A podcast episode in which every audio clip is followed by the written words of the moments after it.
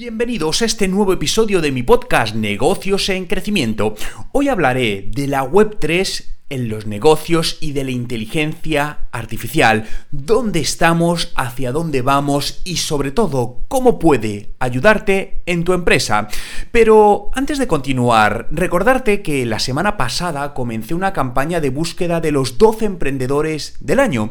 Y no estoy buscando a los dueños de los unicornios de Silicon Valley ni mucho menos, busco emprendedores como tú, que has sacado adelante tu despacho, tu tienda, tu taller, en fin, tu negocio, sea cual sea y quiero que me cuentes la historia de tu empresa en un episodio de negocios en crecimiento. ¿Te apetece salir en el podcast? Pues gracias a Vodafone Business te lo ponemos muy fácil. Basta con entrar en tunegocioenportada.com y contarnos cómo eres y cómo es tu empresa. Sencillo, rápido y gratis. No hace falta darte de alta en ningún sitio ni ser cliente Vodafone. Tan solo cuéntanos cómo es tu negocio en crecimiento antes del 23 de junio. Tengo muchísimas ganas de conocerte en persona y ayudarte a dar un empujón a tu negocio. Recuerda, entra en tunegocioenportada.com. Una de las últimas tendencias en el mundo empresarial es la conocida como Web3, una tecnología que está revolucionando la forma en la que se hacen negocios.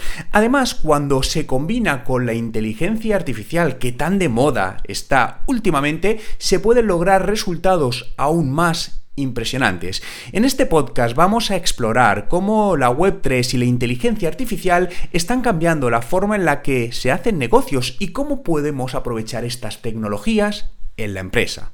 La Web3 es una tecnología que se está desarrollando para mejorar la actual web como la conocemos, ¿no? También conocida ahora como la Web 2, que es una web centralizada en la que las empresas tienen el control sobre los datos y la información de los usuarios.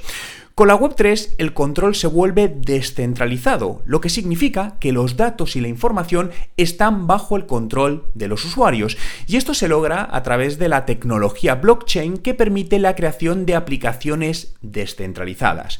La inteligencia artificial, por otro lado, es una tecnología que permite a las computadoras aprender y realizar tareas que normalmente requieren de inteligencia humana, y esto se logra a través del uso de algoritmos y de modelos de aprendizaje automático. La inteligencia artificial se utiliza en una amplia variedad de aplicaciones, desde asistentes virtuales hasta procesamiento de imágenes y análisis de grandes cantidades de datos.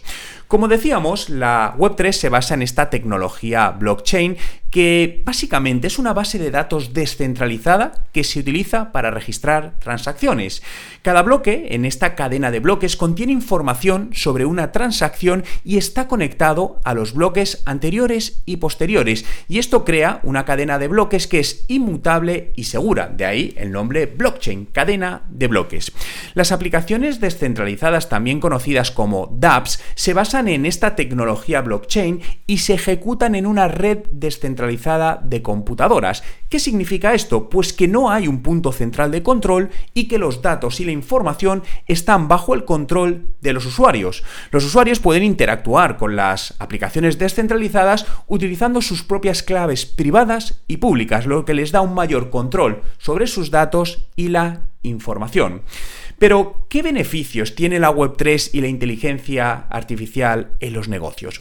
Cuando combinamos estas dos tecnologías nos encontramos con una amplia gama de beneficios que nos puede aportar a, a la empresa. Con la Web3, los datos y la información, al estar bajo el control de los usuarios, significa que las empresas no pueden manipularlos y utilizarlos para su propio beneficio.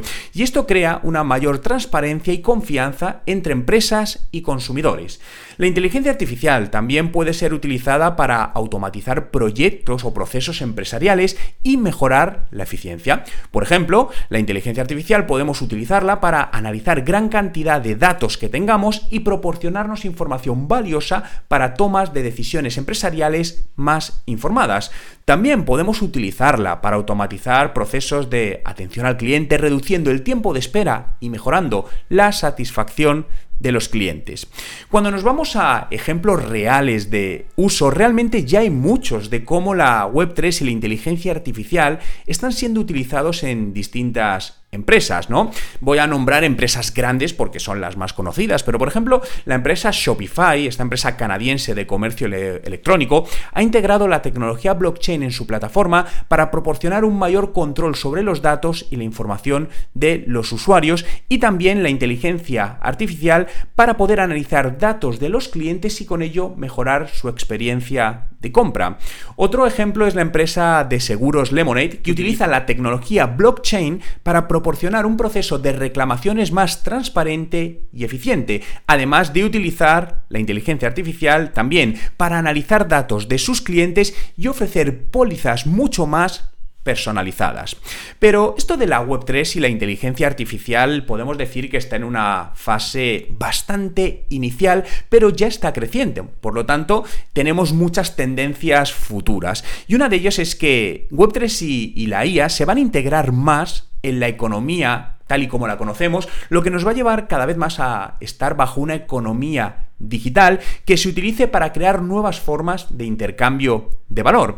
En cuanto a la Web3, se espera que en el futuro haya un mayor enfoque en la descentralización y la autonomía del usuario, lo que significa que la tecnología permitirá a los consumidores, a los usuarios, tener un mayor control sobre toda su información, así como su privacidad y una mayor capacidad para interactuar directamente con otros usuarios sin necesidad de intermediarios. También se espera que la Web3 permita una mayor interoperabilidad entre diferentes redes y aplicaciones, lo que facilitará el intercambio de información y datos entre ellas. Por otro lado, en cuanto a la inteligencia artificial, se espera que siga avanzando en áreas como el procesamiento del lenguaje natural, la visión por ordenador, el aprendizaje de refuerzo, pero también se espera que se utilice cada vez más en prácticamente todas las industrias. Ya estamos viendo muchas aplicaciones en el área de la salud, la educación, la seguridad, lo que sin lugar a duda nos va a ayudar a mejorar la eficiencia de las empresas y la precisión en todos nuestros procesos.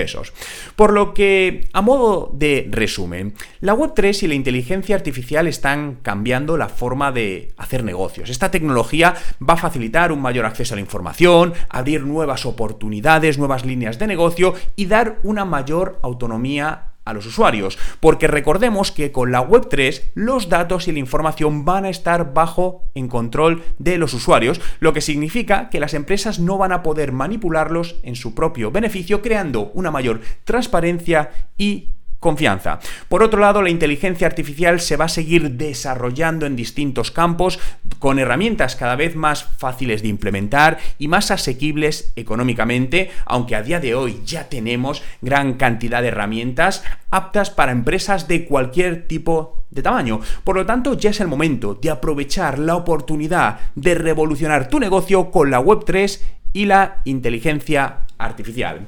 Muchas gracias por escuchar este episodio. Espero que hayas encontrado útiles los consejos y estrategias compartidas. Si te ha gustado, suscríbete a mi podcast para recibir notificaciones sobre los nuevos episodios. También puedes compartir este episodio con tus amigos, colegas y familiares para que puedan aprender más sobre el mundo de la Web3 en los negocios y la inteligencia artificial. Pero, no me quiero despedir sin antes recordarte que gracias a Vodafone Business busco emprendedores como tú para que me cuentes la historia tu empresa en un episodio de negocios en crecimiento. ¿Te apetece salir en el podcast? Entra en tunegocioenportada.com y regístrate.